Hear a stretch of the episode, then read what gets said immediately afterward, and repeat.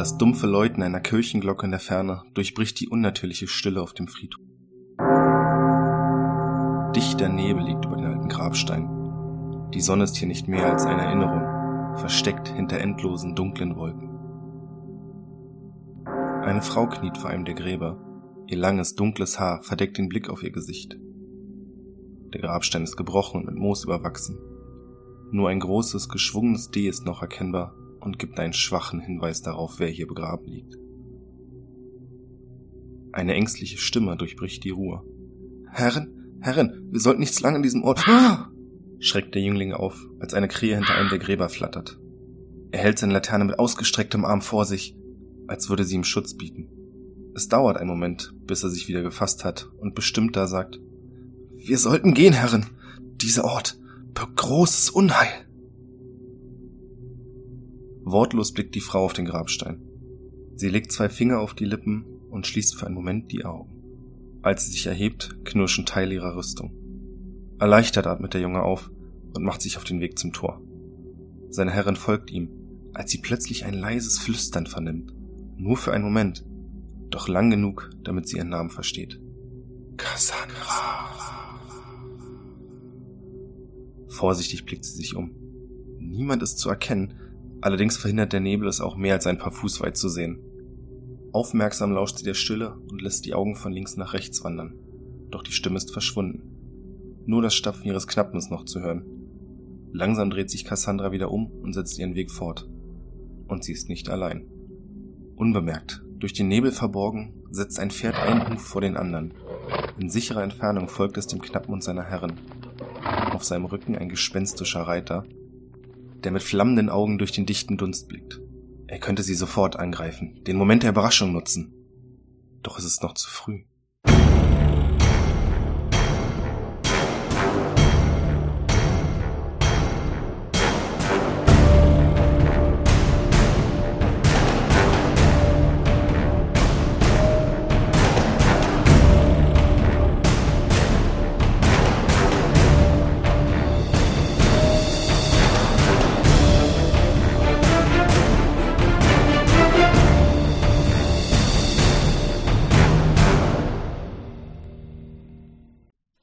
Ich bin Björn, euer Spielleiter und wir spielen heute einen neuen Versuch einer Solo-Runde und zwar etwas anders als beim letzten Mal. Nicht mit irgendeinem Regelwerk, sondern mit Karten.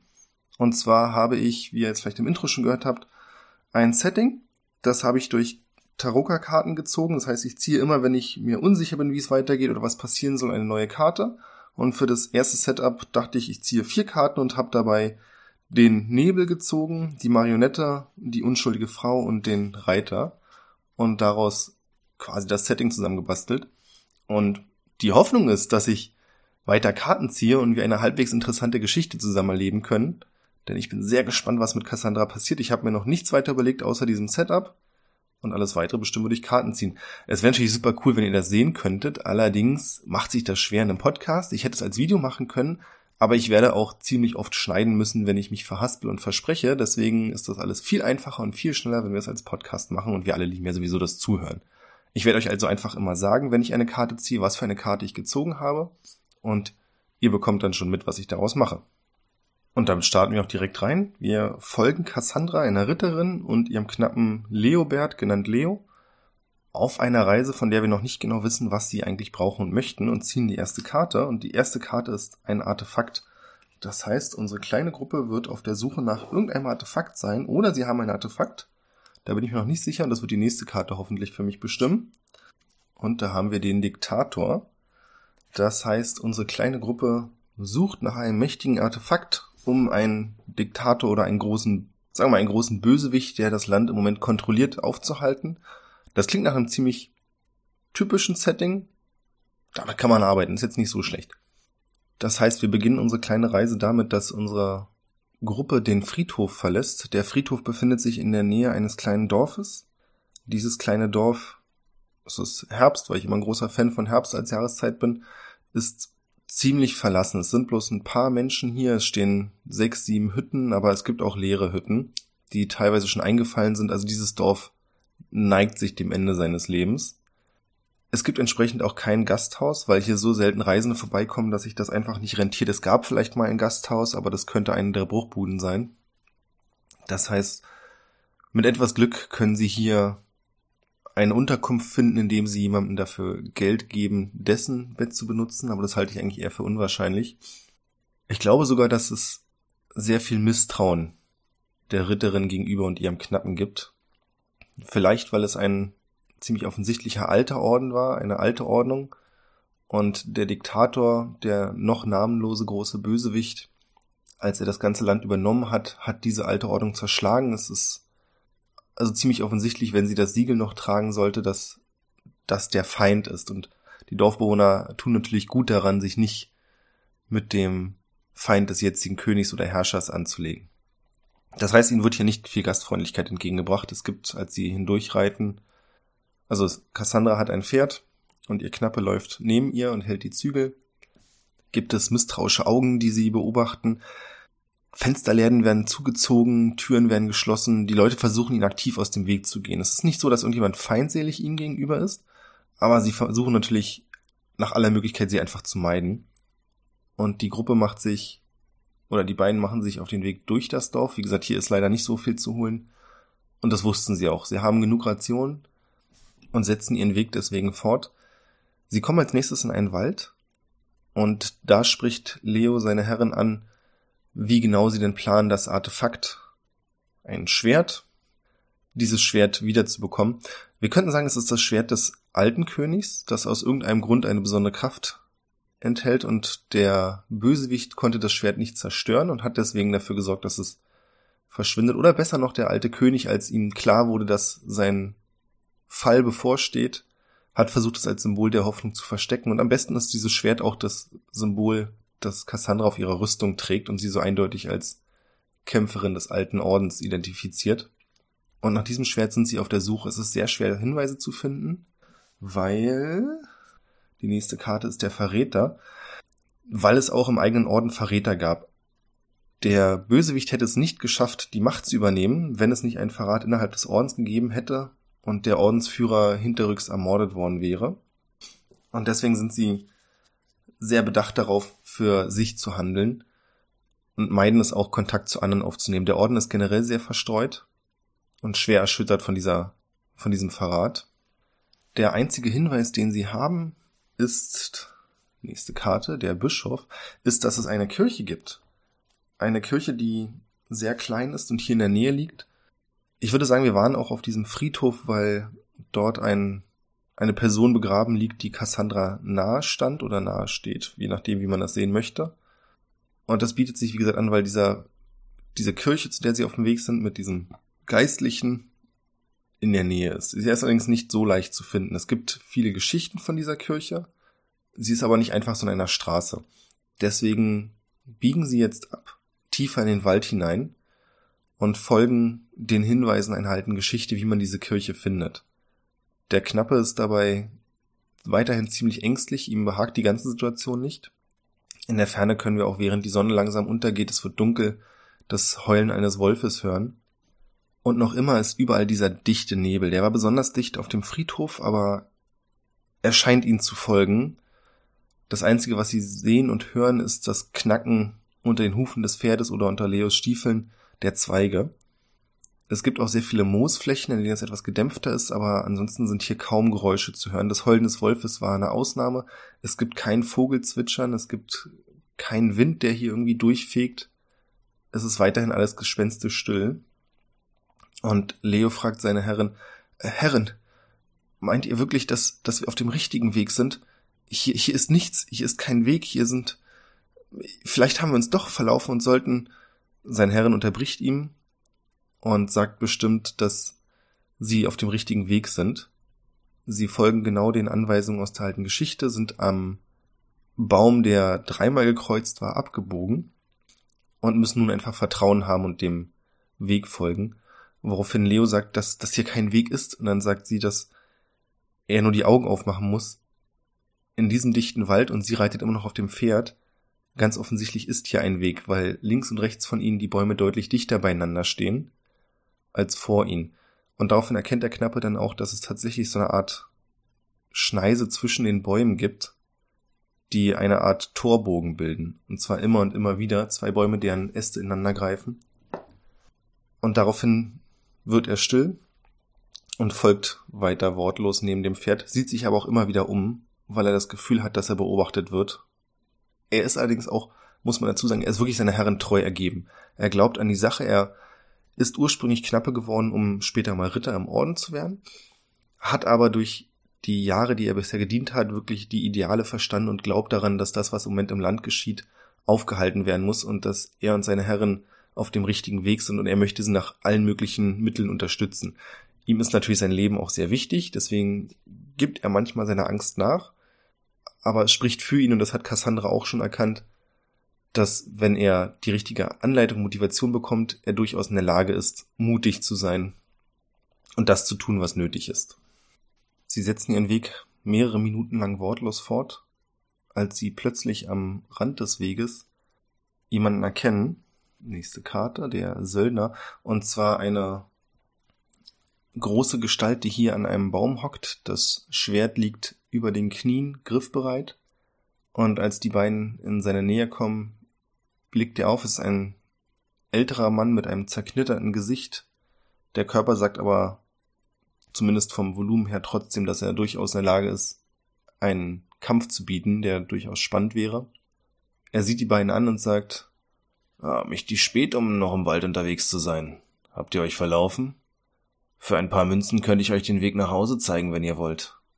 Cassandra bleibt vor ihm mit ihrem Pferd stehen, steigt ab und sagt, wir suchen den Weg zur Kapelle des Lichts. Wenn ihr uns diesen Weg zeigen könnt, dann sollen ein paar Münzen euer sein. Zur Kapelle des Lichts? Glaubt ihr an diese alten Geschichten? Das ist nicht mehr als ein Ammenmärchen. Wie kommt ihr überhaupt auf die Idee, dass ich euch den Weg zeigen könnte? Nun, vielleicht haben wir uns verlaufen, sagt Cassandra. Aber was macht jemand wie ihr mitten im Wald, fernab von jedem Weg, wo es ein paar Taler zu holen gäbe? Der Söldner grinst sie an und sagt, Ah, scharfes Auge und gut kombiniert. Nun, vielleicht weiß ich, wo die Kapelle ist, aber warum sollte ich euch hinbringen? Wie viele Taler habt ihr denn? Der Knappe fängt daraufhin an, aufgeregt in seinem Beutelchen zu suchen und die Münzen zu zählen, während Cassandra nach vorne geht auf den Söldner zu, der etwas angespannt reagiert und den Griff seines Schwertes packt, und sie legt ihm langsam auf die Klinge eine Münze, und zwar mit dem Wappen ihres Ordens, flüstert leise etwas, so dass der Knappe es nicht hören kann, der es sowieso gar nicht mitbekommt, woraufhin die Augen des Söldners etwas weiter aufgehen und er wortlos nickt, die Münze nimmt und ihr dafür eine Münze aus seiner Tasche gibt, die so ähnlich aussieht wie ihre Münze, allerdings sieht das Schwert anders geformt aus. Und dann richtet er sich auf und sagt, Folgt mir. Cassandra übergibt die Zügel ihres Pferds an ihren Knappen, der noch nicht ganz verstanden hat, was gerade passiert ist nickt dann mit dem Kopf zur Seite, sodass er ihr folgen soll, und die beiden laufen hinter dem Söldner hinterher, der sich von dem eigentlichen Weg entfernt und schräg durch den Wald läuft. Ein paar Minuten später, an der gleichen Stelle, an der die Gruppe gerade aufgebrochen ist, nähert sich der gespenstische Reiter.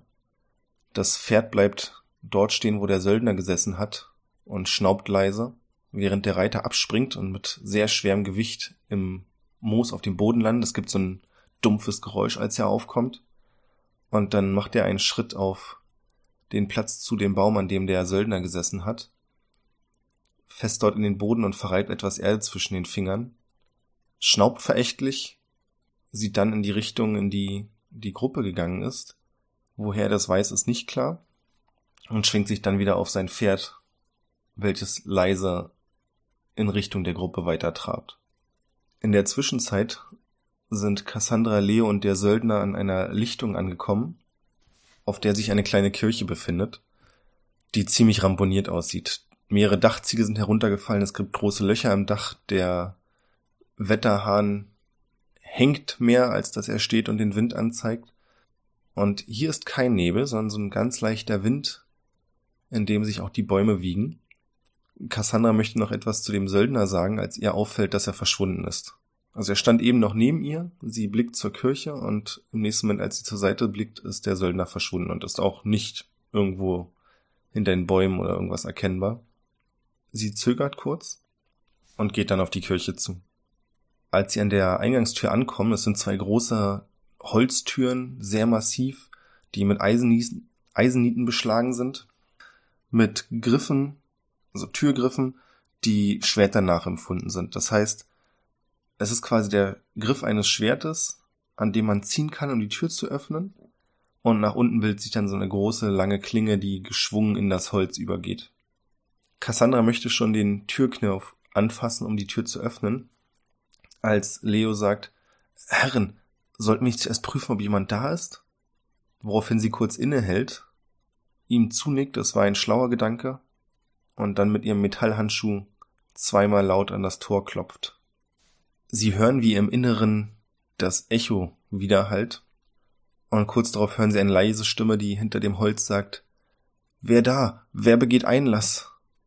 Und Cassandra antwortet bestimmt, Mein Name ist Cassandra von Resa, und ich diene dem Hohen Schwert. Wir erbitten eure Hilfe auf der Suche nach der verlorenen Klinge, um das Gleichgewicht wiederherzustellen.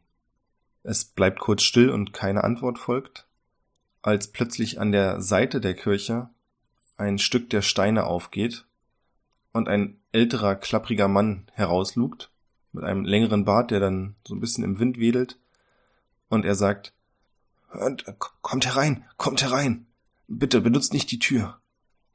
Das Pferd lasst ihr am besten draußen. Cassandra nickt Leo zu, der erst etwas verwirrt wirkt und dann widerwillig das Pferd an der Seite der Kirche festmacht, und dann folgen die beiden dem alten Mann. Sie kommen in das Innere der Kirche und können hier sehen, dass die geheime Tür, durch die sie gerade gekommen sind, sich wieder schließt, als der Priester auf einen Knopf drückt und einen großen Hebel betätigt und der Stein wieder krächzend zurück in die Wand fährt. Der Priester tippelt ein bisschen nervös durch den Gang und winkt ihm mit der Hand zu, kommt, kommt! Die beiden folgen ihm durch die ziemlich heruntergekommenen Innenräume der Kirche es hat auf jeden Fall Wasser durch das Loch in der Decke getropft. Einige der Kirchenbänke sind inzwischen total marode und sich zusammengebrochen. Trotzdem herrscht hier im Inneren eine Art Leuchten, das von keiner Kerze oder erkennbaren Lichtquelle ausgeht. Draußen ist es auf jeden Fall zu dunkel, um von der Sonne zu kommen. Und das ist ja inzwischen auch schon nachts. Aber die Innenräume sind deutlich und gut erkennbar. Der Priester bringt sie zu einem kleinen Becken und sagt, Bitte, haltet eure Hände herein.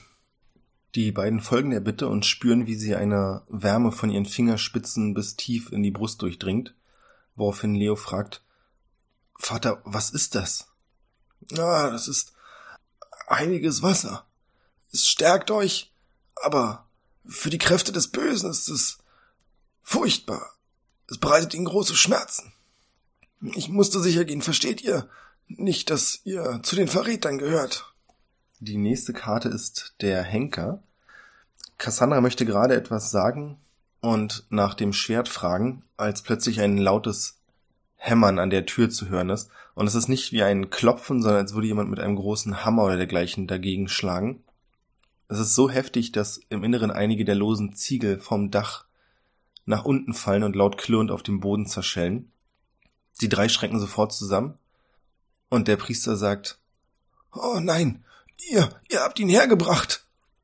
Cassandra zieht sofort das Schwert aus ihrer Scheide und macht sich kampfbereit. Leo ist etwas ängstlich und zieht einen kleinen Dolch, den er mit sich trägt, als ein weiterer Schlag die Tür erschüttert und das große Holz anfängt zu splittern. Also man kann richtig hören, wie es knackt und knarzt und Teile des Holzes fliegen nach innen und werden durch den Gang geschleudert bis vor Cassandras Füße, die den Priester anzischt das Schwert, wo ist es? Schnell. Wir müssen es bergen, bevor, bevor sie es bekommen. Der Priester rennt aufgeregt von links nach rechts, er weiß gar nicht genau wohin mit sich und sagt dann, oh, ich, ich hole es, aber ihr müsst wissen. Er wird aber unterbrochen, bevor er weiterreden kann, von Cassandra, die ihn anzischt und sagt, schnell, holt es jetzt! Woraufhin die große Tür aufgeschlagen wird. Dahinter befand sich so ein großer Balken, der komplett in tausend Teile zerfetzt wird und der gespenstische Reiter mit einem großen Hammer bewaffnet schiebt die Tür auf, Die flammenden Augen blicken erst auf Cassandra, dann auf den Knappen und dann auf den Priester und er macht seine ersten Schritte ins Innere der Kapelle. Cassandra rennt auf ihn zu.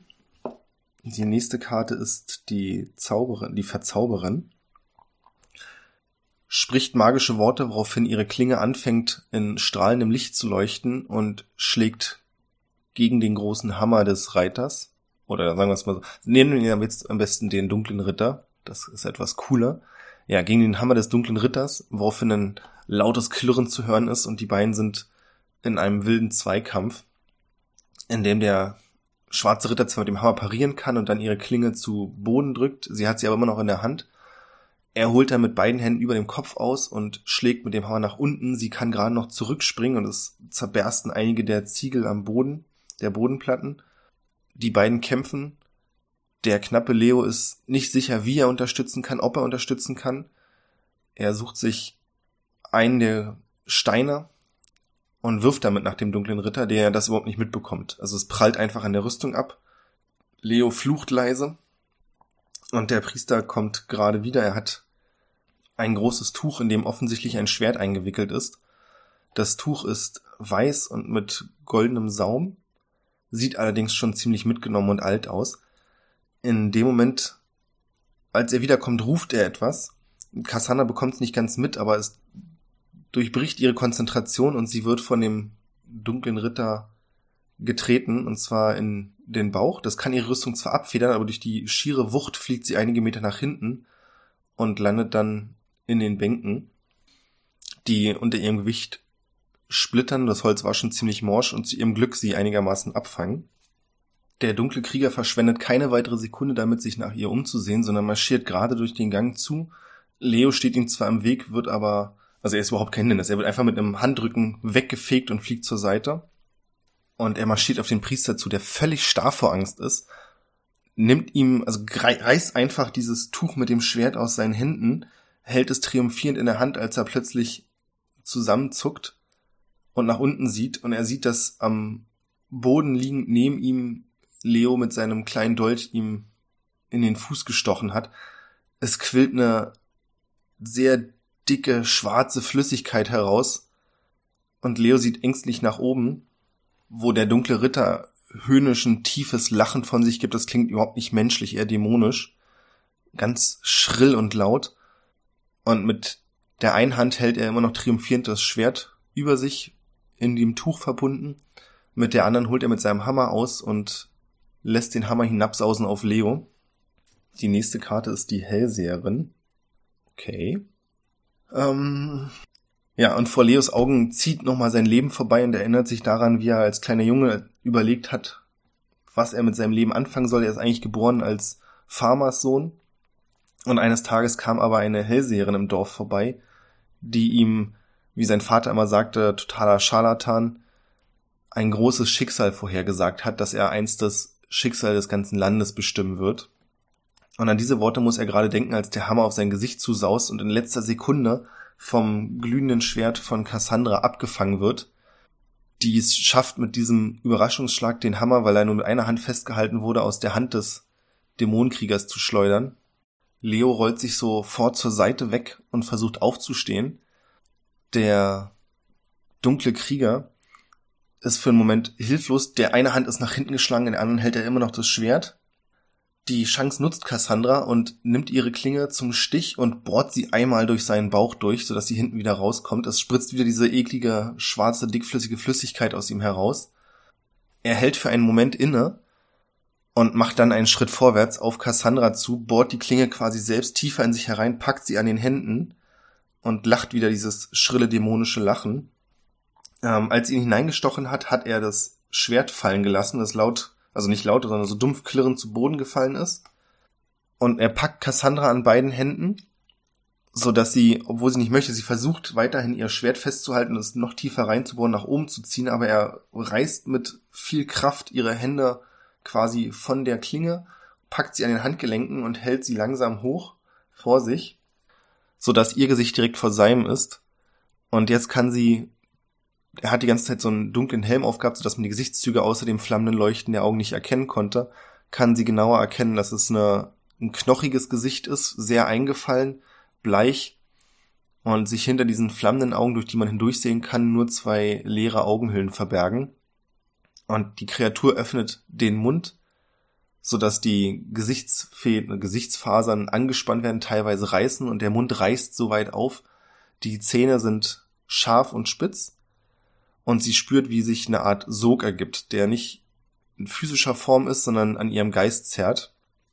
Und Leo kann quasi, oder der Priester kann sehen, wie Cassandras Seele langsam von ihm angesaugt wird, also sich von ihrem eigentlichen Körper trennt, in den Mund gesogen wird, obwohl sie sich dagegen wehrt. Sie versucht wirklich dem Ganzen zu widerstehen, konzentriert sich so gut sie kann, aber sie ist einfach schwächer, sie schafft das einfach nicht. Und es scheint schon alle Hoffnung vergebens, als plötzlich Leo neben dem Priester auftaucht, die Schale mit dem heiligen Wasser nimmt, hochreißt und über den Dämonenkrieger kippt, der daraufhin in Flammen aufgeht, dunkler Rauch steigt auf und er kreischt panisch, zuckt zusammen, lässt Cassandra fallen, die hart auf dem Boden aufkommt. Man sieht, dass ihre Seele, dadurch, dass dieser Sog beendet wird, langsam wieder in ihren Körper gleitet. Es dauert einen Moment, bis sie sich fassen kann und der Dämonenkrieger ist immer noch, er ist nicht tot, er ist schwer angeschlagen und windet sich, die Flammen auf seinem Rücken brennen immer noch, aber er dreht sich wütend um und stapft auf Leo zu der immer noch ganz verdutzt, dass es wirklich funktioniert hat, die Schüssel in der Hand hält und jetzt auch wie vorher der Priester schon, als der Dämonenkrieger auf ihn zukommt, wie erstarrt wirkt. Der Dämonenkrieger holt aus mit seinen clownartigen Händen, um Leo am Hals zu packen und ihm die Kehle rauszureißen, als plötzlich ein langgezogenes Klirren zu hören ist, als hätte jemand gegen ein Glas geschlagen und würde es noch ausklingen lassen. Und dann saust eine Klinge von links nach rechts durch den durch den Schädel des Dämonen und trennt die obere Seite quasi auf Höhe des Kiefers vom unteren Körper ab. Der abgetrennte Kopfteil fliegt polternd durch die Gegend und kommt direkt neben dem Priester auf, der panisch zusammenschreit und nach hinten wegkrabbelt und mit den Füßen nach dem Schädelteil tritt, um ihn wegzutreten, der daraufhin zwischen den Bänken verschwindet. Leo steht immer noch wortlos und wie gebannt vor den nun stillen Überresten des dunklen Kriegers, der sich nicht mehr bewegt. Hinter ihm steht Cassandra, die die heilige Klinge aus dem Tuch ausgewickelt hat und jetzt in der Hand hält. Von der geht ein blaues Leuchten aus und sie klirrt noch immer leise vor sich hin. Die Ritterin holt erneut aus und durchstößt mit ihrer Klinge von hinten durch den Rücken die Brust des Bösewichts, woraufhin dessen Körper kraftlos zusammensackt auf den Boden fällt und dort langsam anfängt vor sich hin zu fackeln, so dass die ganzen ehemals sterblichen Überreste sich in Rauch auflösen. Nur die Rüstung bleibt noch zurück. Die nächste Karte ist der Rabe. Cassandra macht einen Schritt nach vorne und reicht, ein, reicht Leo die Hand, der in der Zwischenzeit auf den Po geplumpst ist, um ihm aufzuhelfen. Ihr Blick sagt, dass sie zufrieden mit ihm ist und dass sie erleichtert ist, dass es ihm gut geht, genauso aber auch, dass es ihr gut geht. Der Priester durchbricht diesen Moment und sagt, ah, ihr habt es geschafft, ihr habt die Kreatur niedergestrickt. Vielleicht besteht doch noch etwas Hoffnung für unser Land. Oh nein, seht nur! Und er deutet auf den Eingang der Kirche, wo das aufgesprengte Tor steht, oder ja, wo das, die Überreste des aufgesprengten Tors zu sehen sind. Dort ist ein einzelner Rabe zu sehen, der einmal krächzt und dann davon fliegt. Und der Priester sagt, Ah, ihr habt vielleicht die Klinge, aber das Böse weiß Bescheid. Es wird sicherlich nicht einfach sein, es aufzuhalten. Verschwendet keine Zeit, bevor es seine Armeen sammeln kann. Cassandra nickt Leo zu, der ihr auch zunickt, schnell sein Dolch aufsammelt, als auch Cassandras Schwert. Dabei kommt er auch an dem großen Hammer vorbei, den die, der Dämonenkrieger bei sich trug. Er denkt kurz nach und lässt ihn dann aber doch liegen, weil ihn einen leichten Schauder durchfährt, als er das Objekt länger ansieht. Und dann geht er nach draußen, um das Pferd zu holen, während Cassandra sich von dem Priester verabschiedet. Und danach machen die beiden sich weiter auf ihre Reise, um das große Böse aufzuhalten. Und wir machen Schluss an dieser Stelle. Mal sehen, ob wir dann irgendwann mal weitermachen. Das war ziemlich anstrengend, aber auch ganz witzig.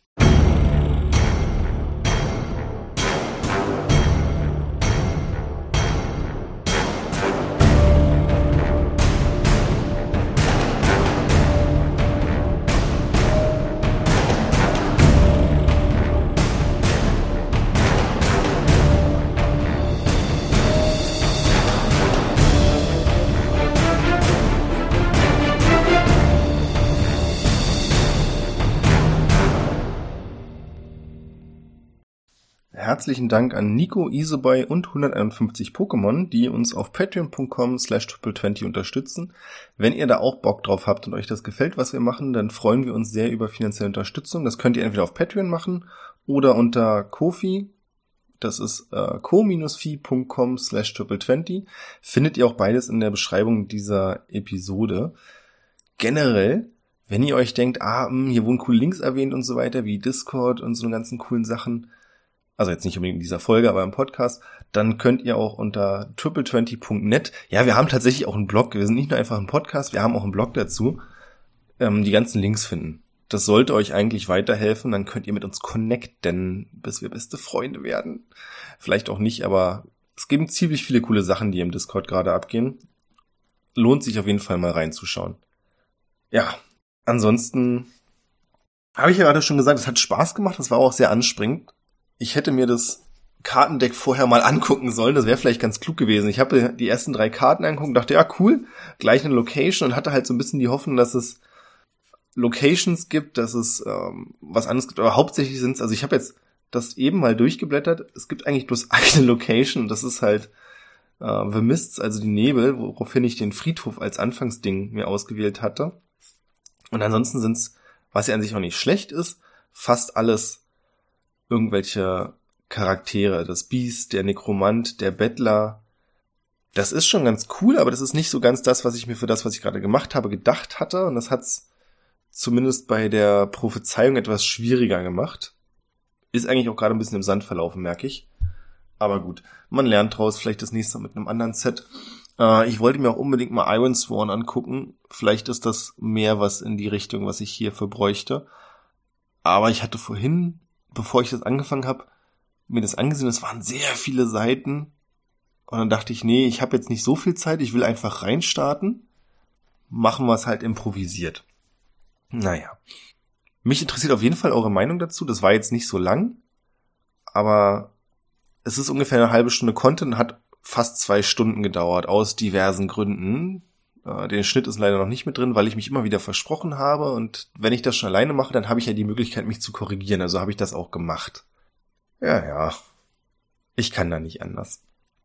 Ich habe auch versucht, gerne auch dazu euer Feedback, etwas anders zu betonen als sonst. Wenn ich mit den Jungs von Adventure Corp spiele, bin ich sehr im Improvisationsmodus und muss Content relativ zügig liefern und dadurch ist mir aufgefallen, bleibt leider oft die, Improvisa äh, die Improvisation, die Betonung auf der Strecke, wodurch ich aus meiner Sicht immer etwas monoton klinge. Ich hoffe, ich habe das etwas besser gemacht. Ich habe mir nämlich für dieses Jahr vorgenommen, daran zu arbeiten, das auch, wenn ich improvisiere und spontan rede, mehr zu betonen. Ich hoffe, das klappt. Übung macht den Meister. Ich würde ja sagen, wenn ihr mehr davon hören wollt, dann sagt mir Bescheid. Aber schauen wir einfach mal, wie das weitergeht.